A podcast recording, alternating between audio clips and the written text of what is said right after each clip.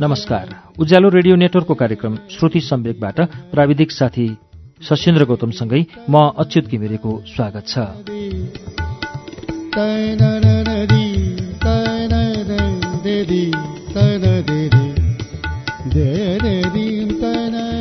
श्रुति सम्वेकको आजको श्रृङ्खलामा पनि हामी निलम कार्की निहारिकाको उपन्यास अर्की आइमाईको वाचन लिएर आइपुगेका छौं।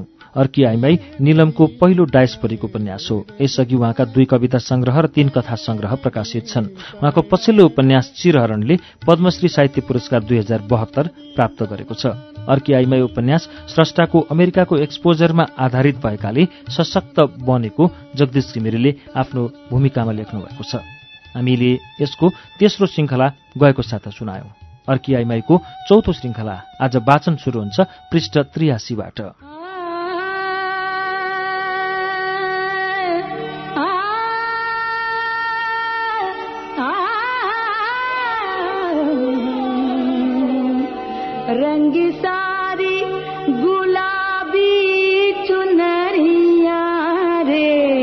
रंगी सारी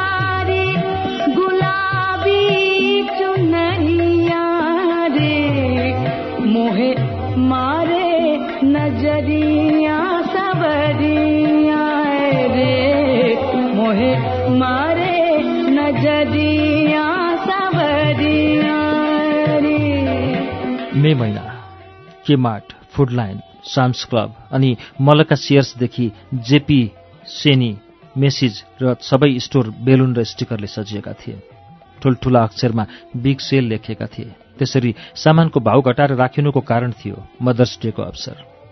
सासूको पछि पछि काठ गुडाउँदै हिँडिरहँदा छेउबाट बाटो काटेका गोरा काला छाला भएका सबैले मुस्कुराएर भनेकै हुन्थे? ह्याप्पी मदर्स डे हाँसेरै जवाफ दिन्थे। यु टु डेस्टिनीको होमवर्क फोल्डर खोलेर हेर्दा एउटा खुला खाम देखे। क्लास टिचरले आमाहरूलाई मदर्स डेको उपलक्ष्यमा निमन्त्रणा गरेर कक्षा कोठामै आमाहरूका लागि कार्यक्रम राखेकी रहेछन्। एघार बजी पुग्नुपर्ने समय थियो। मैले सुब्रतजीलाई निमन्त्रणाबारे भन्न खोजेँ तर भनिनँ। नौ दस हुँदै एघार बज्यो। ममा एक प्रकारको छटपटी थियो। बेचैनीमै थिएँ। फोन आयो सुब्रतजीको। डेस्टिनी रोएर कसै गरी फकाउन सकेनन् रे। तुरुन्तै स्कुल जानु। म हत्तपत्त तयार भएँ। मोटर मात्र दगुरे कोही नहिँड्ने बाटो म एक्लै दगुरे।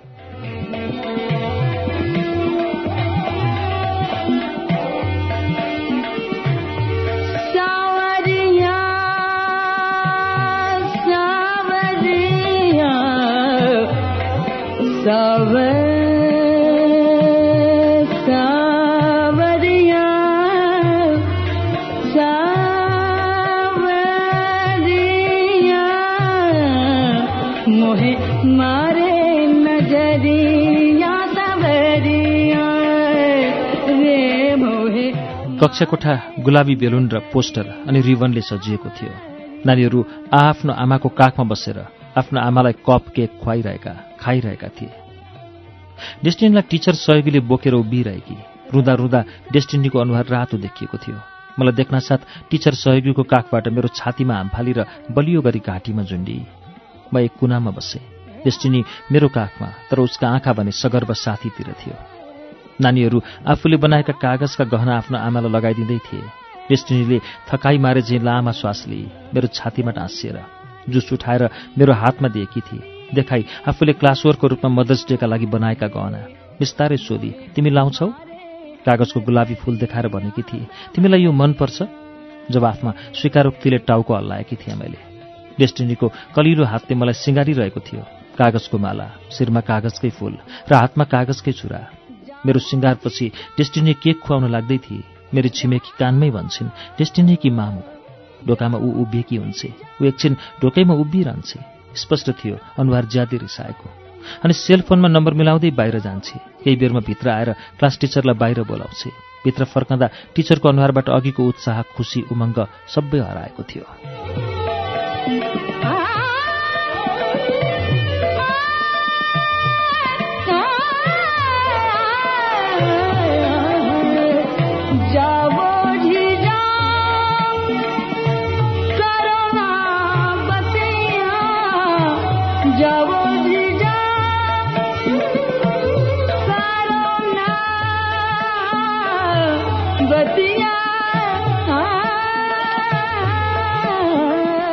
डिस्टिङले साथीहरूलाई आफ्नो ममसँग देखेर धेरै रोई बोलाउन नसकिने गरी रोइरही। त्यसो हुँदा फोन कल गरेकी थिएँ। मबाट भुल भएछ। म माफी चाहन्छु। टिचरले नरम स्वरमा भनेकी थिए। टिचर मिसिस स्मिथ भयभीत देखिन्थे। म समेत कम डराएकी थिइनँ। डेस्टिनीका कोमल साना हातले लगाइदिएका सबै गहना निकालेर उत्तिनै खेर अगाडिको टेबलमा राखिसकिएका थिए। अघिसम्मको सबैको खुसी र उत्साह त्यहीँनिर टक्क रोकिएको थियो। वातावरण भिन्न भएको। मदर्स डेमा मलाई इन्ट्री दिएकोमा डेस्टिनीको जन्मदिने आमाले क्लास टिचरलाई भनेकी थिए तँलाई देख्नेछु तैँले कसको पर्मिसन लिइस् र अरू कसैलाई मेरो अधिकार सुम्पिस्? विल सी यु कुरा प्रिन्सिपलसम्म पुगेको थियो। हातमा वाकीटकी बोकेर उत्तिनै खेर प्रिन्सिपल हामी भएको कोठामा आइपुगेकी थिए। म ठूलो अपराधी चाहिँ भएर बसिरहेकी थिएँ। मलाई चिन्ता थियो त डेस्टिनीको टिचरको मिसिस स्मिथले आफ्ना सबै विद्यार्थी नानीहरूलाई अति नै स्नेह गर्थे। एकपटक नोट लेखी पठाएकी थिए। मेरो लागि सबै आफ्नै सन्तान हुन्। फरक यति छ। दिनभर मसँग भएका मेरा नानीहरू साँझ परेपछि आफ्नो घर जान्छन्। म उनीहरूलाई भेट्न भोलिको प्रतीक्षा गर्छु। म नानीहरूलाई मिस गर्छु।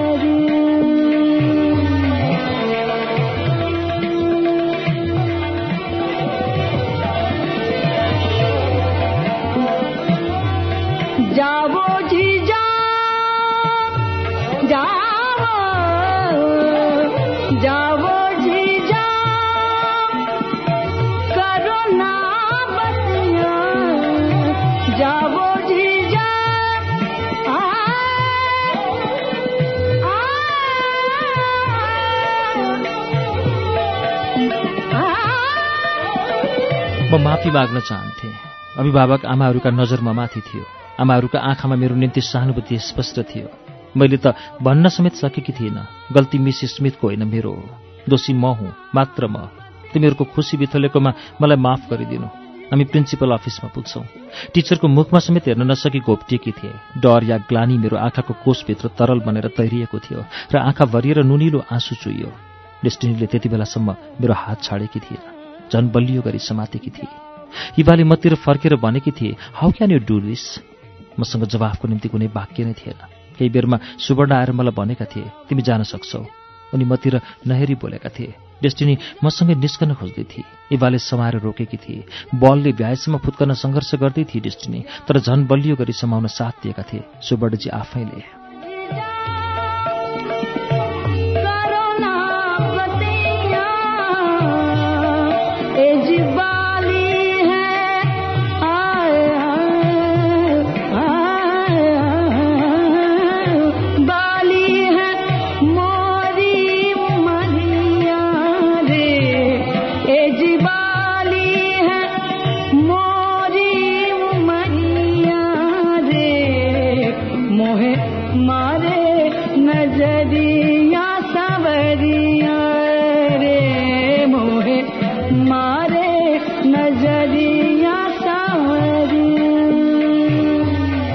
स्कुल बस रोकिँदा सबै झरेका थिए तर डेस्टिनी भने आइन त्यो रात सुवर्णजी पनि घर आएनन्। त्यसपछि लगातार तिन दिन बाबु छोरीकै बास घरमा भएन।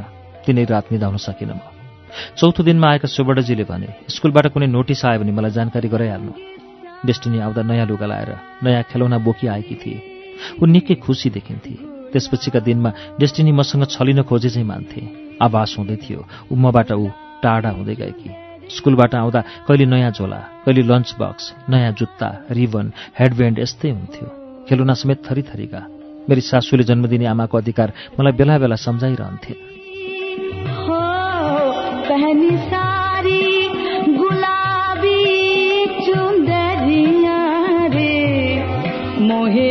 मारे नजरिया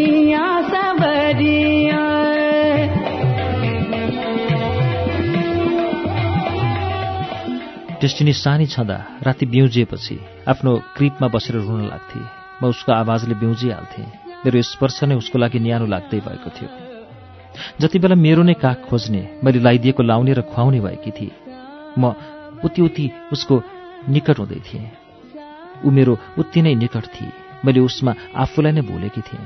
चम्किला आँखा मुलायम छाला सुनौलो केस सोकेसमा राखिएको विदेशी गुडिया जस्ती थिए उसलाई खेलाउँदा खुवाउँदा अझ बलियो गरी समातेर कसैले नदेख्ने गरी निधारमा गालामा चुम्मा खाने गर्थे। हुरुक्क भएर माया मडारिएर आउने गर्थ्यो छातीमा। मायाको जवाफ मायाले दिन्थे ऊ पनि। म गाला थापिदिन्थेँ। ऊ मिठो गरी तातो माया गाँसिदिन्थे मेरा गालामा। त्यो बेला उसले सम्बोधनमा आमा या मदर भन्न जानेकै थिएन। मैले एकान्तमा मामु भन्न सिकाउन नखोजेको होइन। ऊ आफ्नो तालमा आवाज निकाल्थे। मैले मम भने चाहिँ मानिदिन्थेँ। कम त खुसी हुँदैन थियो मेरो हृदय। दिनभरको लागि चङ्गा हुन्थ्यो मन। त्यसै त्यसै उडिरहने। आखिर सुबटजीले तिम्रै सन्तान हुन् दुवै भनेका जो थिए। तर जब बोल्ने भई उसले पनि अरूले चाहिँ मलाई तरु नै मात्र भने मात्र तरु।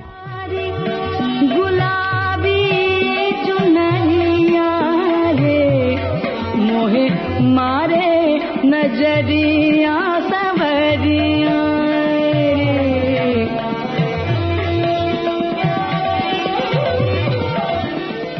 उही डेस्टिनीले पछि पछि भन्थे मेरो इभा मम नाइस मम हो। मलाई उसँग स्टे गर्न मनपर्छ। ऊ लायर होइन। एकपटक यसोसम्म भनिदिए तिमी लायर हो। तिमी मेरो मम होइन। इभा मेरो मम। मलाई धेरै माया गर्छ मेरो ममले। यति डल किनिदिन्छ होल रुम मेरो टोयज छ। I love to go there त्यसपछिका दिनमा मैले समेत उसलाई बेग्लै देख्न थालेँ। खालि इभाले किनेको लाउन खोज्ने तिनै गुडिया झोला बोकी हिँड्ने कसैलाई छुन नदिने। ठुलो ट्री हाउस पठाइदिएकी थिए इभाले। ब्याकयार्डमा राखिएको थियो। ऊ त्यहाँ एक्लै बस्न मन पराउँथे। त्यहीँ लुक्थे लुकामारी खेल्थे। मैले उसलाई मनपर्ने खेलौनाले कोठा भरिदिन सके मलाई पो माया गरिदियो कि आमा भनेर मनमा नआएको होइन। डेस्टिनीलाई मनपर्ने कप केक एप्पल पाई र चिप्स उसले मागे जति दिने गर्थे।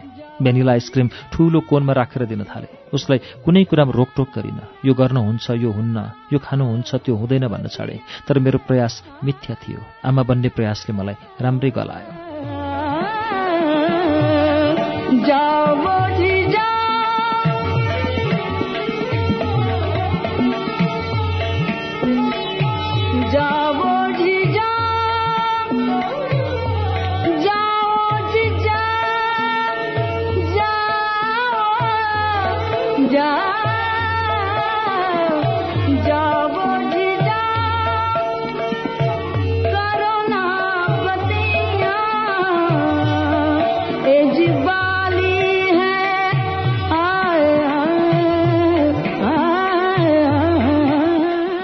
सेन्टियागो हाई स्कुल सकेर कलेज हिँड्ने समय फिलिपिनो गर्लफ्रेन्ड लिएर आउन थाल्छ।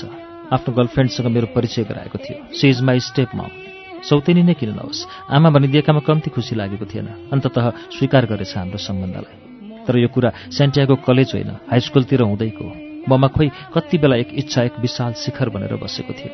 त्यही इच्छाको शिखरले मलाई पुरा नियन्त्रण पारिदिन्छ। प्रत्येक महिनाको मासिक चक्करसँगै म बढी नै निराश हुन थालेकी थिएँ। निराशासँगै भोक तिर्खा सबै मर्छ। मलाई यस्तै देखेर अलिक त्रसित मुद्रामा सासूले सोध्छिन् तिम्रो पिरियड रेगुलर भइरहेछ होइन? भएको छ भन्ने मेरो स्वीकारोक्तिमा टाउको हल्लाइसँगै सासूको सम्पूर्ण त्रास ओह्रालो भागेर हर्ष उकालो लाग्छ। मेरो माइतीमा चाहिँ चार दिन बाह्र नपर्ने हुँदा सासूले मासिक चक्र जान्नको निम्ति सोध्नै पर्ने हुन्थ्यो प्रत्येक महिना। र सासूको सधैँको कथन तिमीहरूलाई दुईभन्दा बढी किन चाहियो सन्तान? एक छोरा एक छोरी ठिक्क छोराको ठाउँमा छोरा छोरीको ठाउँमा छोरी छ। तिमी भाग्यमानी रहेछौ। नौ महिना बुढीमा बोकेर हिँड्ने टन्टा नै भएन। जन्माउने दुःख सहनु नै परेन। कम्ता सकस हुन्छ। अहिले सम्झँदा समेत भारी भएर आउँछ ज्यान। त्यो वाकवाकी त्यो लेबर पेन उफ। सासूको कथनमा होमा हो थप्न हुन्थे। फुपू सासू या आमाजू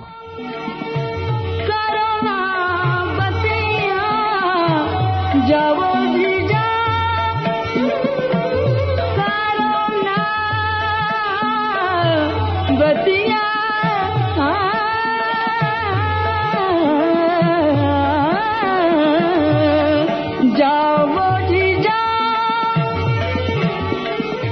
सेन्ट्यागो र डेस्टिनीलाई बढी नै माया गर्थिन् सासूले। आफै भन्थिन् माया बग्छ भन्थे तल तल हो रहेछ। छोराछोरीको भन्दा नाति नातिनाको माया बेसी क्या? अरूलाई भन्दा विशेष माया र ख्याल राख्थिन् सेन्टियागो र डेस्टिनीलाई।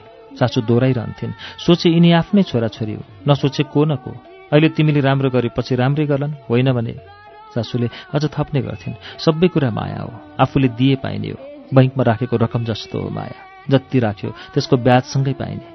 म चुपचाप सुन्थेँ सासूका उपदेश। तर उपदेशले मन मनाउन अति गाह्रो। एक रात सुब्रतजीसँग भनेकी थिएँ डाक्टर कहाँ जाउँ न है? के भएको छ र? केही भएर होइन। नभएकाले। अब त हाम्रो बच्चा हुनुपर्ने होइन र? ढिला नगरी भनेकी थिएँ। सुब्रतजी मेरो अप्रत्याशित प्रश्नले यसरी तर्सिए कि मेरो आमा बन्ने चाहना एक डरलाग्दो आकृति हो। त्यो भयङ्कर आकृति ठिङ्ग उभिएको छ। उनको अघिल्तिर उनीलाई चाहिँ गरी निमोठुला चाहिँ गरी हो त्यसरी नै तर्सिए सुवर्णजी मलाई अङ्गालो मुक्त गर्दै बोले के वायात कुरा गरेकी तिमीले? सेन्टियागोहरू तिम्रै सन्तान होइनन् र? फेरि नजिक तानेर छातीमा च्यापे। त्यो बेलाको चेपाइ अलि भिन्नै थियो। मानौ म एक स्वास्नी आफ्नो लोग्नेसँग नचाहिँदो कुरा माग गरिरहेकी छु। र सुवर्णजी बच्चालाई फकाए चाहिँ मिठो बोलीले फकाइरहेका हुन्।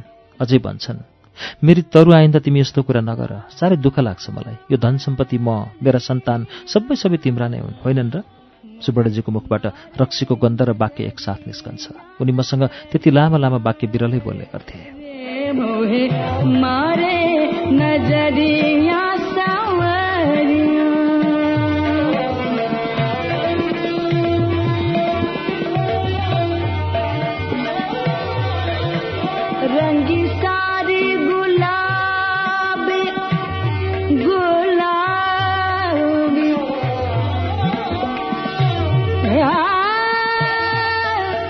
म उनको सहमतिमा सबै मेरो हुनको स्वीकारोक्तिमा उनको छातीमा टाँसिएको टाउको हल्लाइदिन्छु। ओ प्रभु लोग्ने सम्पत्ति छोराछोरी सबै मेरा हुन् अनि फेरि कसरी आयो तिम्रो मनमा आज यस्तो नचाहिने कुरा? तिमीलाई गाडी चलाउने रहर छ। भन कुन गाडी कस्तो कलरको किन्ने? सबै तिम्रो रोजाइको तिमी जुन भन्छौ त्यही किनिदिन्छु। भोलि नै। मेरो सौभाग्य कोख भरिनाको सट्टा सन्तानको बदलामा आफूले रोजेको गाडी चलाउन पाउने भए।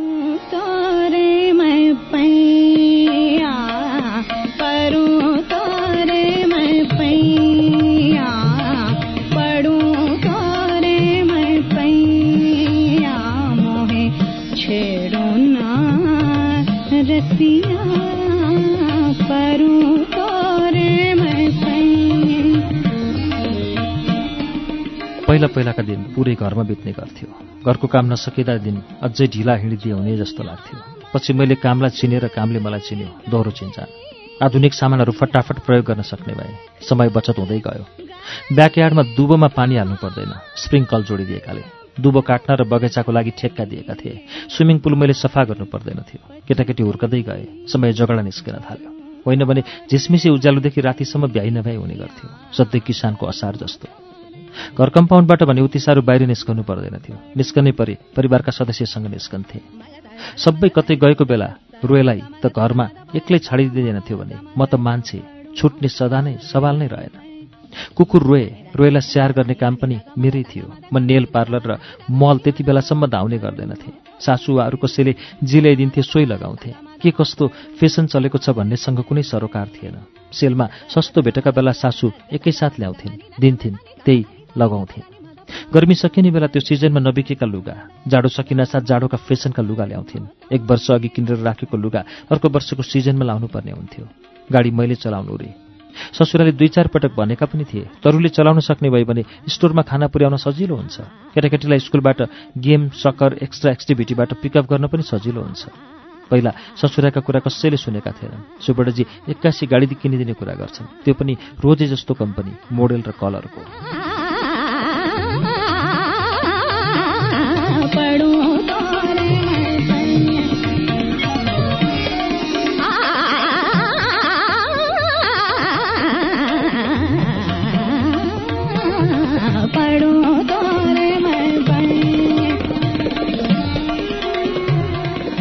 एक दिन सुबर्डजीका पार्टनर जगन्नाथ आएका थिए। उनी नै पहिलो व्यक्ति थिए जसले पहिलोपटक भाउजू भनी सम्बोधन गरेका थिए। भाउजू लामो समयसम्म ध्वनित भएको थियो जहाँ जता जाँदा पनि मेरो कानमा। त्यो सम्बोधन सुनेपछि एक क्षण जहाँको तहीँ उभिएकी थिएँ स्नोम्यान भएर। होइन भने आफ्नै देवरले कहिल्यै भाउजू भनी बोलाएका थिएनन्। हो मैले देवर देवर भनिरहने सुवर्णजीका आफ्नो भाइले समेत कुनै सम्बोधन नै दिएका थिएन कहिले सिधा बोल्न समेत बोलेनन् मेरा देवर राजाहरू। जे जति बोले उनीहरू सम्बोधन बिना नै बोले। हो जसले पहिले भाउजू भनी बोलाए उनी थिए जगन्नाथ। उनको र मेरो बाको उमेरमा धेरै अन्तर थिएनन् होला। तर पनि उनको त्यो पहिलो सम्बोधन सधैँ सम्झिरहे मुटुभरि सम्झिएँ। सम्झिएँ यस अर्थमा कि बाको उमेर समानका ती देवरलाई म उनकी भाउजू हुँ भनी मैले सम्झाइरहनु पर्ने भयो। सम्झाउन उनी नै बाध्य पार्थे।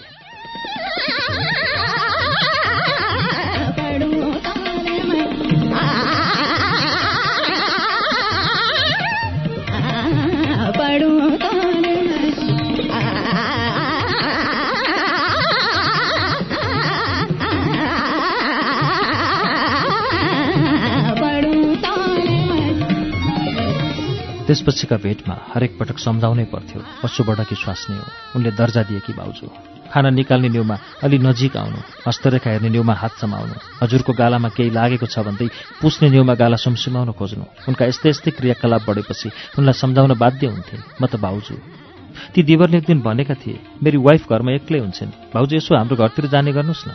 फेरि भनेका थिए भाउजू गाडी हाँक्नुहुन्न क्यारे? के हो सर? भाउजूलाई अलि एक्टिभ बनाउनु पर्यो। घरमा मात्र राखेर भएन।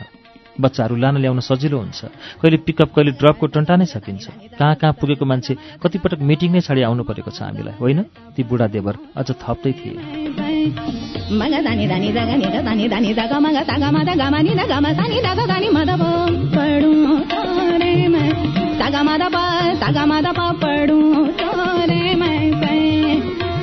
दानी दानी दगा नि द दानी दानी दगा मग तगा मद गमा नि द द प तोरे मैं मद प तगा मद प पडू तोरे मैं तगा ग तगा मग मग तगा ग नि द दानी द प म प ग मग नि ग दानी द ग मद ग मद पडू तोरे मैं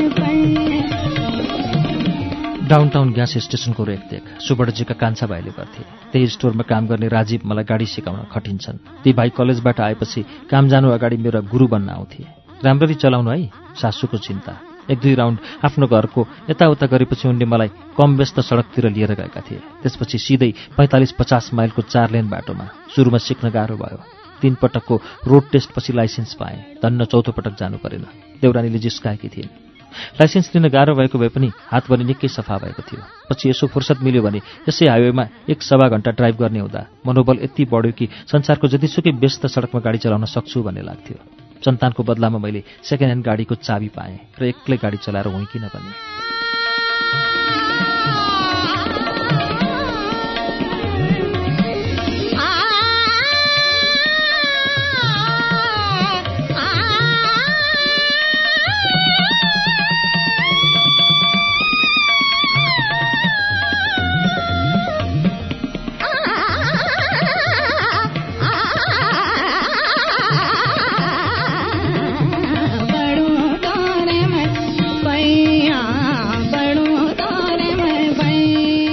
कुरा केही वर्ष अघिको एउटा रिसेप्सन पार्टी भएको थियो। विशिष्ट भनिएकाहरू नै बढी आमन्त्रित थिए।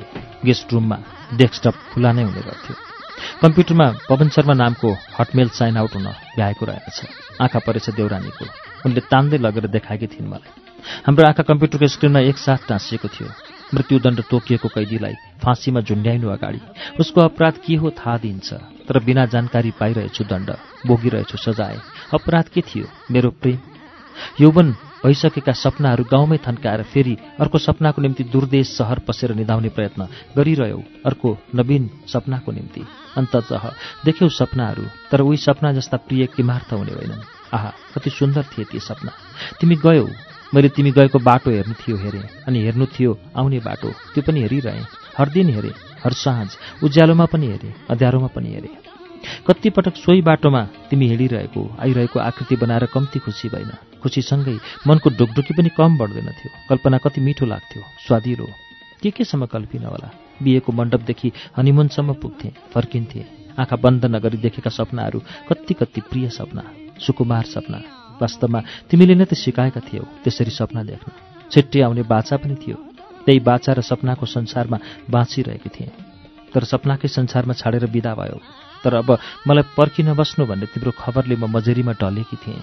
अनि एक्लै छटपटाएको थिएँ। त्यही छटपटीले महसुस दिलाएको थियो म बाँचेको रहेछु भन्ने। तर बाँचेकी भन्नु पनि एक भ्रम रहेछ मिथ्या रहेछ। मेरो मृत्यु धेरै अगाडि भइसकेको रहेछ तिम्रो विदेशी सपनासँगै। तिमीले यहीँ पर्खिराख भन्यौ मैले हरपल पर्खिरहेँ। अब उठ्ने बेला भयो उठी जा भन्यौ। पर्खी बस्छ म आउन समय लाग्छ भनिदिएको भए। आजीवन म बस्ने थिएँ बाटो हेर्दै। कति सजिलै भन्यौ जा मेरो जीवनबाट। फर्किआउनेलाई पो पर्खी बसिन्छ। फर्किन समेत पाइन। रोएकी थिएँ विलाप गरेकी थिएँ अक्षरहरूमा। तिम्रो निर्णय फेरिएन। मेरो प्रेमीले सपनाको हत्या गर्यो। यस्तो प्रेमी जो भन्ने गर्थ्यो म फर्किआएपछि हामी गाउँमा गएर गरिब दुखीको सेवा गर्नेछौँ। दुर्गम अस्पतालमा रोगीको उपचार गर्नेछौँ। अकालमा मर्नेलाई बचाउनेछौँ र आशिष थप्नेछौँ। अझ बढी गरिरहन पाऊँ भने। कति सन्तुष्टि मिल्छ होला हामीलाई त्यो सेवाबाट। म दूर गाउँमा तिमी र मैले कल्पेको जीवन बिताउने मिठो सपनामा नुहाइरहेको बेला। उहाँ पुगेको केही महिनामै तिमीले कति सजिलै भन्यौ यहाँबाट गएका कतिजना साथी फेरि फर्कन पाएका छैनन्। म ग्रिन कार्ड नभई त्यो रिस्क लिन सक्दिनँ। म आउन सक्दिनँ तिमी बिहे गर समय लाग्छ। वर्षौँ पर्ख। पर्खिबस्छ भनिदिएको भए पनि हुन्थ्यो नि। तिमीले त स्पष्ट नै भनिदिएका थियौ। म यतै नै बिहे गर्छु होला। यहाँ कतिसम्म बस्नुपर्छ टुङ्गो छैन। हुन त जे भन्यो स्पष्ट भन्यो। कम्तीमा भ्रम मात्र राखेन। तर कसम मलाई भ्रम प्रिय हुने थियो तिमीले माया गरिरहन्छौ भन्ने भ्रम जुन दिन टुट्यो मन राम्ररी छरिए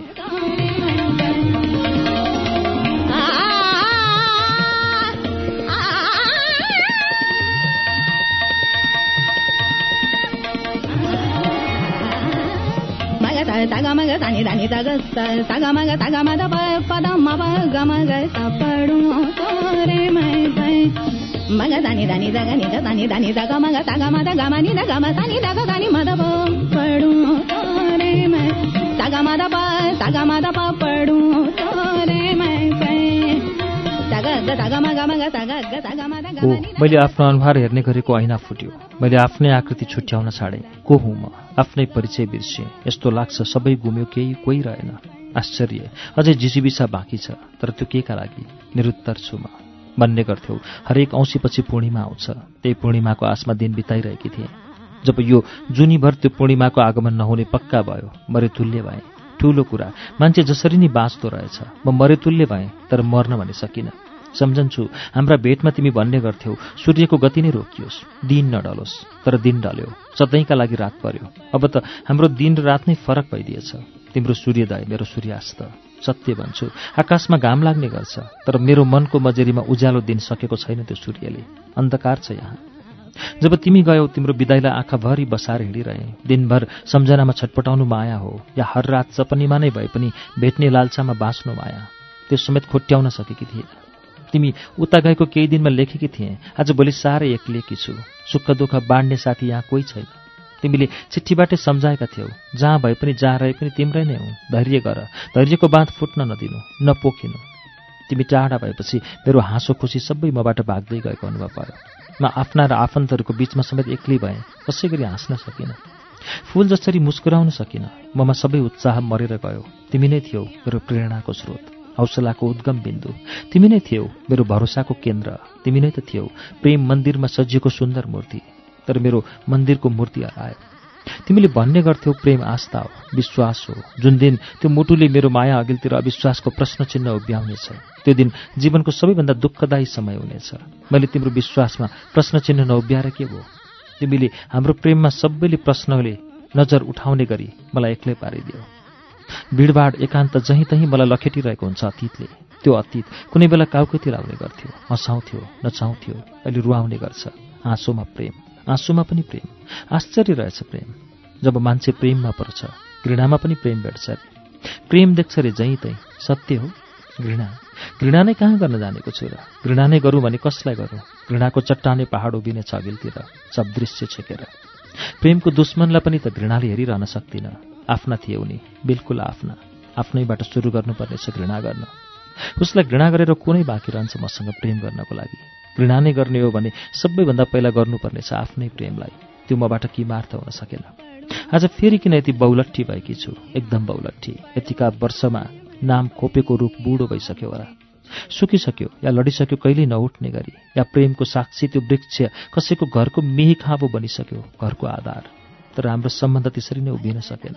होस् त्यहाँनिर त्यो वृक्ष पक्कै होइन। हाम्रो प्रेमको पहिचानसँगै मेटिएको हुनुपर्छ त्यसको अस्तित्व त्यहाँबाट। सबै सबै त मेटिए। हामी हिँडेको पदचाप हाम्रा पाउका डोबहरू सबै हराए। हराउन सकेन त कलेजीका यादहरू। सपना हरायो मुटु हरायो तर माया हराएन। कहाँ छपाउन मिल्ने रहेछ र मन हराएको सूचना? सूचना सूचना। मन हराएको सूचना सपना हराएको सूचना। मन हराएकै पनि कहाँ हो र दुखिरहन्छ देब्रे छातीमा दुखिरहने मन बोकी हिँडिरहेछु। मुटु साँच्चै दुख्दो रहेछ। मन साँच्चै रुँदो रहेछ।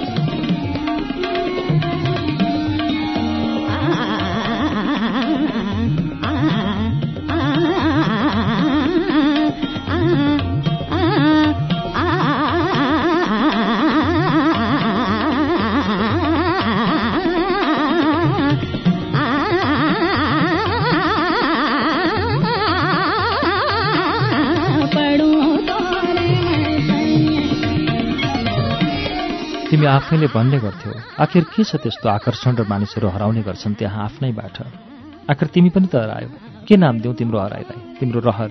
आखिर तिमी पनि त साठियौ नि। शुभकामना छ फुलोस् फलोस् हरियाली होस् तिम्रो जगतमा। यहाँ उजाडिएर के गर मैले भने अझ उत्तर पाउन सकेकी छैन। किन भासिने गर्छन् मनहरू प्रेमहरू? किन आमाको कोख र बाबुको काँध हराएका छन् त्यता? हराएका छन् दिदीबहिनीको तिहार र माइती अनि प्रेमिकाको प्रेम। किन हराउँछ? अस्तित्व र पहिचान। केले अठ्याउँछ ती मनहरूलाई दिन सक्छौ मेरो प्रश्नको जवाफ? म जाजरकोट हेल्थ पोस्टबाट फर्कँदा तिम्रै जन्मघर हुँदै माइती गएकी थिएँ। तिम्रो बुबा सिकिस्त बिरामी हुनुभएको रहेछ अनि घरमा अर्कै माछो थियो। तिमीले उताबाट एक जोडी दौरा सुराल दुईवटा दुबोको माला मगाएका रहेछौ। भनेका रहेछौ दुबोको माला लाएन भने बेहुला बेहुला जस्तो देखिन्न। असन गाई किनेर ल्याउनु। बुबा भरिभोलि हुनुभएकोले एक वर्षसम्मको लागि बिहे छेकिन्छ भने तिमी बिहे गर्न हतारिएका थियौ रे। म त्यो रात अरू छिमेकी कुरुवासँग तिम्रै घरमा बसेँ। तिम्रो दिदीबहिनी ज्वाइँ आफन्ती भेला भएका थिए। तिम्रो टेलिफोन छिनछिनमा नआएको होइन तर त्यो टेलिफोनमा तिम्रो चासो बुबाको रोग निको हुने नहुने भन्दा बाबु बाँचिरहेका त छन्। बिहे छेकिने त होइन यही आवाज हुन्थ्यो। गाउँतिर खोलाले खेत खाँदा तिमीलाई दुख्थ्यो। पहिरोले बस्ती लाँदा तिमी छटपटाउँथ्यौ। औषधि नपाएर गरिब दुखी मर्दा तिमी शोकमा हुन्थ्यौ। हो तिम्रो हृदयमा धेरै दुख्थ्यो। अझ ज्ञान बढाएर फर्किआउँछु भन्थ्यौ। गर्छु दिन दुखीको सेवा भन्थ्यौ। अहिले आतंकले देश खायो। आफ्नो असुरक्षित घरमा बस्न सक्दिनँ भन्छौ रे। के भाग्नु समाधान होला? तिम्रो आमा भाइ बहिनी र हामी भागेर कहाँ जाउँला? कहाँसम्म पुगिन्छ आफैलाई छाडी भागेर? के त्यो तिम्रो नफर्किने बाहना मात्र त होइन। साँच्चै मलाई हृदयभित्रसम्म दुखेको थियो। बुबालाई तुलसीको मठमा सारेर तिम्रो भाइ तिम्रो बिहेको सामान पुर्याउन एयरपोर्ट गएको थियो। म के भन्न सक्थेँ र? तिमीले दुबोको माला लाएर बेहुला बनी औँठी साटेर तिम्रो बेहुलीको सिउँदो भर्दासम्म तिम्रो बुबाको प्राण उहाँकै शरीरमा नै रहोस् भनी कामना गरे जसले गङ्गाजल खुवाउँदा पनि बुबाको मुखबाट पवन पवन आवाज थियो। अन्तत आवाज थाक्यो रोकियो आँखा भने खुल्लै थियो तिम्रै बाटो हेरिरहेको। कतै बाबुको मृत्युले तिम्रो शुभ बिहेलाई बिथुली दिने हो कि भन्ने लागेको थियो तर मलामी जुट्ने बेलासम्म बिहे सम्पन्न भइसकेछ। तिमीलाई धेरै चिन्ता थियो कतै माला उइलिएर आइपुग्ने पो हो कि भने। त्यसैले त पटक पटक सिकाएका थियौ। चिसो पानी छम्किएर नदोब्रिने गरी मलमलको कपडामा बेरेर पठाउनु। अर्को बाजी माइत आउँदा बैठकमा झुन्डिएको तिमी दुईको तस्बिर देखे। तिम्रो दुबोको माला सकुशल पुगेछ। बेहुला बनेको निकै सुहाएको थियो। बधाई छ उही सुम्नीमा। यो भिडमा कुन चाहिँ हो पवन भन्ने? एकपटक नजिकबाट अनुहार हेर्न मन लाग्यो। देउरानीले हटमेल साइन आउट गर्दै भनेकी थिए।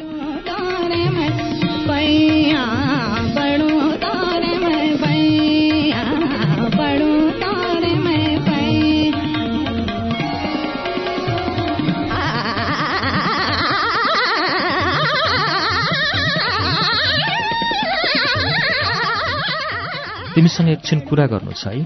उसले आखिर मसँग भने अघिदेखि यताउता गर्दै थिए। नजिक आउने साथीसँग आफ्नो र श्रीमानको घर तथा सम्पत्तिको बखान गरेर मेरो कानसम्म पुर्याउँदै थिए। खाने प्लेट मतर्फ बढाएर भनेकी थिए टेन्ट गर सालमन अति नै टेस्टी बनेको छ। मलाई अरू माछा मन पर्दैन। टेस्ट गर। सालमन मात्र हो मैले खाने। मैले नलिने सङ्केतको टाउको हल्लाएकी थिएँ। तिमी भेज कि नन भेज ऊ हुन खोजे। आज मेरो व्रत मेरो जवाफ थियो। गुड। तिमी व्रत पनि बस्छौ? कस्तो राम्रो। हामी एक इन्जिनियरले घर किनेको अवसरमा हाउस वार्मिङमा थियौँ। दम्पति पाउन सत्कारमा व्यस्त। दुवै निकै नरम स्वभावका र सहयोगी भनी गनिएका आफ्नो सर्कल ठूलै भएकोले हुनुपर्छ। पाहुना पनि निकै बौलाएका रहेछन्। उनीहरूलाई भ्याइ नभ्याइ थियो। म एक कुनामा बसेर सबै गतिविधि हेरिरहेकी थिएँ।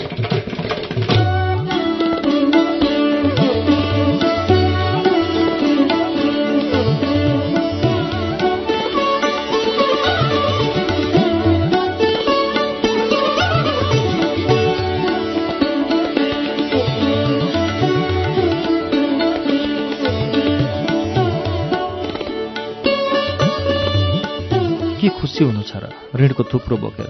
त्यो महिला मेरो छेउमै आएर कुखुराको पिला दाँतले च्यात्दै बोली घर प्रदर्शनीमा देखाउन राखिएको सामान जस्तै थियो। सजाइएको पनि उस्तै। आगन्तुकको सुत्ने कोठा नुहाउने कोठा ग्यारेज पाहुना बस्ने कोठा फर्मल डाइनिङ पनि अरू सबै कोठा सबैतिर हेर्छन् पाहुनाहरू। सुहागरातको दिन अनुहार घुम्टोले छोपी बसेकी नवदुलै जस्ता सबै कोठाहरू। तिमीले हेऱ्यौ मलाई त हेर्न मनै लाग्दैन। ऊ मलाई प्रश्न गरिसकेर मैले पनि प्रतिप्रश्न राखे चाहिँ आफै उत्तर दिन्छे। फेरि सुनकै सिरिम मुखमा हालेर चपाइसकेपछि बोल्छे कसले कस्तो घर किनेछ भन्नु? कसलाई कति ऋण पत्याएछ भन्नु? हो वा कति ऋण बोकेछन् भन्नु? हो त्यो ऋणको थुप्रोलाई के पञ्चमीमा चाहिँ घुमी घुमी हेर्नु होइन? ऊ हाँस्य हिही गर्दै म उसको कुरा सुन्दै क्यानभरी जुस पिइरहेकी हुन्छु। ऋण पत्याए भन्दैमा त्यत्रो घर किनेका छन्। कुन दिन जागिर उठ्छ? बैङ्क क्रप्सी गर्नु परेको यो कानले सुन्न र आँखाले देख्न चाहिँ नपरोस्। यो आँखाले यस्तो कति देखियो देखियो। बोलाउँछन् जानै पर्यो। अर्को पटक जाने बेला बिकिसक्यो भन्ने सुन्नुपर्छ। त्यो भएर म कहिले कसैको घर चासो दिएर हेर्दिनँ। ऊ अझ नजिक सर्छे। घर किन्नु बन्धन हो। चाबी बुझेपछि बेच्नु पर्यो भने नबुझाउँदासम्म बाँधिएर बस्नु पर्यो। यसै ऋणबाट मुक्ति पाइने होइन। कि भने हात उठाउनु पर्यो। फसेपछि फसियो। अन्त राम्रो अपर्च्युनिटी पाइयो भने जुरुक्क उठेर हिँड्न नपाइने। खुट्टामा लागेको जन्जिरो हो घर यहाँ। आफ्नो देश नै छाडेर आएको अपर्च्युनिटीको लागि पो त। त्यसैले मलाई त अपार्टमेन्ट नै ठिक लाग्छ। मन लाग्दासम्म बस्यो। मन नलागेको दिन झोला बोक्यो हिँड्यो।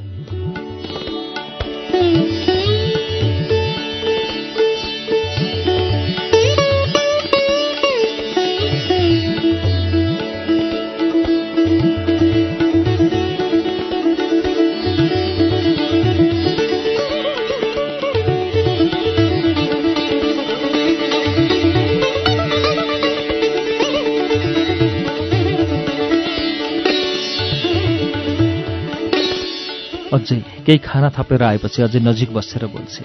हामीसँग उही मानसिकता छ उही त्रासमा छौँ। घरबेटीले पाहुना आयो भनेर गाली गरेको। खानेपानीको थोप्पो नदिएको या टोइलेट नै चाबी लगाई बन्द गरिदिएको। टेरिबल त्यहाँको सम्झेर डेरा भनेपछि तर्सेर घर घर भन्छौँ। घर किन्ने हतार गर्छौँ। तर यहाँ त्यस्तो केही हुँदैन। आफूले भाडामा लिएपछि आफ्नो फ्रिडम। धारामा तातो पानी आएन भने समेत भाडा लगाउने कारवाहीमा पर्छ। अनि के को घर घर हो बित्थामा अझ पेय पदार्थ थप्छे। एक गुडको लिएपछि बोल्छे यहाँ घर किन्न नसक्ने को हुन्छ र? किन्न नसकेर अपार्टमेन्टमा बसेको कसैले भन्दैन। अझै भने लोभी भन्लान्। त्यसले के नै फरक पर्छ? आफ्नो स्वतन्त्रताको कुरा। सेलरीको एक टुक्रा मुखमा हालेर एक्लै बोल्छे ह्या अपार्टमेन्टमा नै फ्रिडम छ।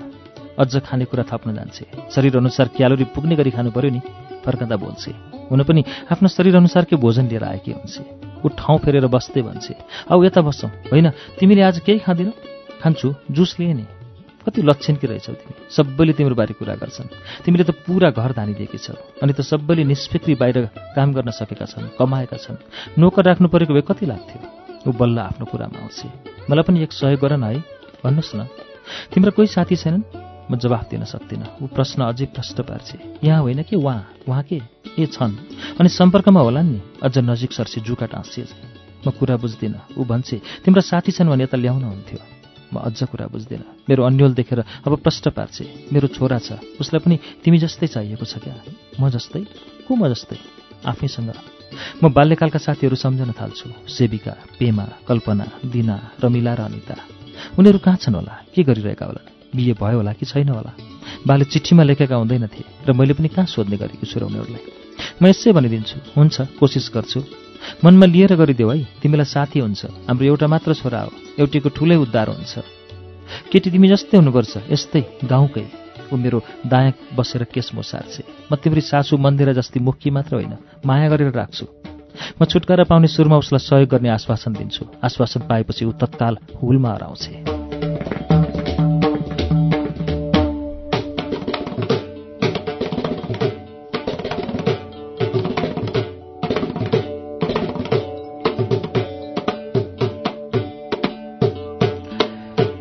कान्छी देउरानी अघिदेखि मलाई घरिघरि छड्के हेरिरहेकी हुन्छन्। म एक्लै भएतिर हुत्तिएर आउँछिन् र एक सासमा भन्छन् त्यो बुढी तरुनी किन लिसो लागेकी थिए नि?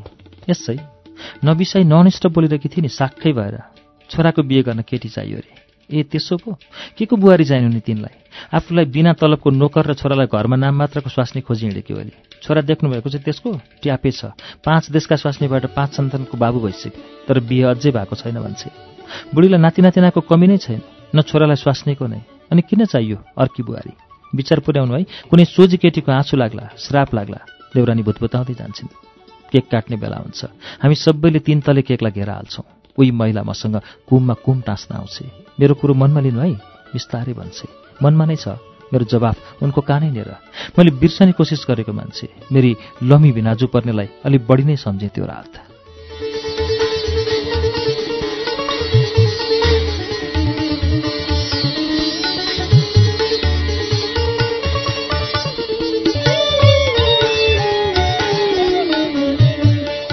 निलम कार्की निहारिकाको उपन्यास अर्की आइमाईको चौथो श्रृङ्खला।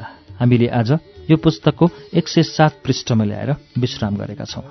अर्को साता फेरि एक सय आठ पृष्ठदेखि यसको पाँचौं श्रृङ्खलाको वाचन गर्नेछौ। हवस् त आजको लागि श्रुति सम्वेक यहीँ सकिन्छ। प्राविधिक साथी सशिन्द्र गौतम र म अच्युत घिमिरे विदा चाहन्छौ। नमस्कार शुभरात्रि।